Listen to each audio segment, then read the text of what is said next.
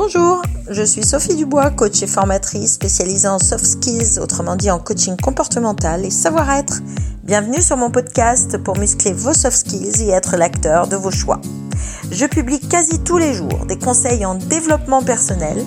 Abonnez-vous pour n'en rater aucun sur votre plateforme préférée Spotify, Deezer, Facebook ou iTunes. Je compte sur vous. Bonne écoute Bonjour la compagnie, j'espère que vous êtes en pleine forme. Nous commençons à entrevoir euh, la fin de ce confinement, de ce deuxième confinement. Et donc, euh, continuons à faire profil bas, le dos rond, pour retrouver euh, nos rythmes, nos relations sociales très prochainement. Aujourd'hui, je veux vous parler de cinq bonnes raisons de vous former sur la gestion du temps car j'ai beaucoup de questions actuellement par les, gens en télétravail, euh, les managers qui doivent manager à distance. Et donc votre gestion du temps est particulièrement concernée par cette épreuve. Les formations sur la gestion du temps sont en vogue euh, dans ce monde au rythme effréné c'est le moins qu'on puisse dire. Et les techniques présentées sont multiples et variées, mais avant même d'étudier les méthodes utilisées pour être plus efficaces et productifs, il est important de comprendre ce que signifie réellement gérer son temps ou gérer ses priorités et en quoi ce type de formation euh, peut vous être utile.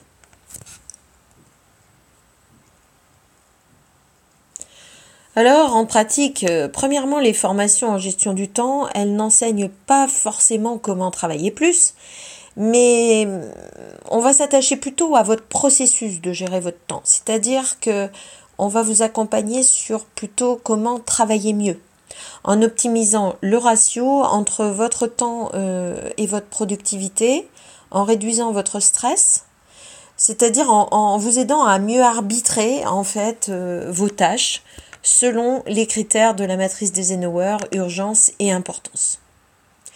Deuxièmement, les, formations en gestion du temps permettent d'apprendre à reprendre le contrôle de son temps, de manière à pouvoir passer plus de temps sur les activités vraiment importantes pour soi.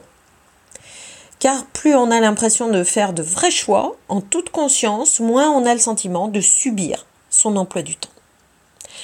Troisièmement, nous pourrions définir la gestion du temps comme une stratégie de contrôle quotidien de ces tâches pour savoir ce que l'on doit faire et ce qui est enfin le plus important ou ce qu'on ne doit pas faire, quand le faire et combien de temps cela prendra.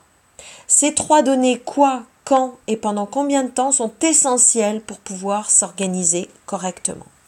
Je vous renvoie d'ailleurs à une super vidéo qui est très connue hein, sur YouTube qui s'appelle euh, Une incroyable leçon de vie, qui est un parallèle, euh, une métaphore à faire entre euh, la gestion de vos priorités et la méthode des gros cailloux. Quatrièmement, les formations sur la gestion du temps peuvent permettre de mettre en place de petites actions au quotidien, concrètes, qui auront un effet durable et qui renforceront la motivation à maintenir votre cap. En revanche, tout cela demande en effet un minimum de temps et d'énergie pour être mis en place, du moins au début, comme tout changement dans vos habitudes. Euh, notamment, vous aider à analyser votre rapport au temps, vos gaspillants, pourquoi vous procrastinez certaines tâches? Vous savez que par définition, le, cerveau va d'abord faire ce qui lui plaît avant ce qui lui déplaît, par exemple.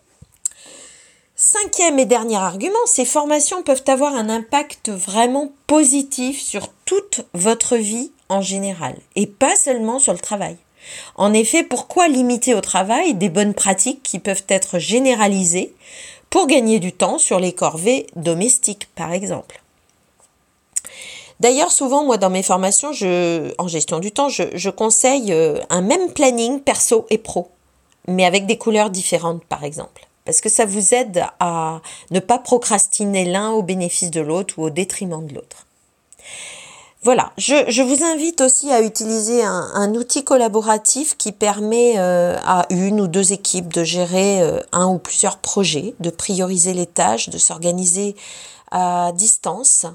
Euh, c'est très sympa et ça s'appelle Trello. T-R-E-2-L-O.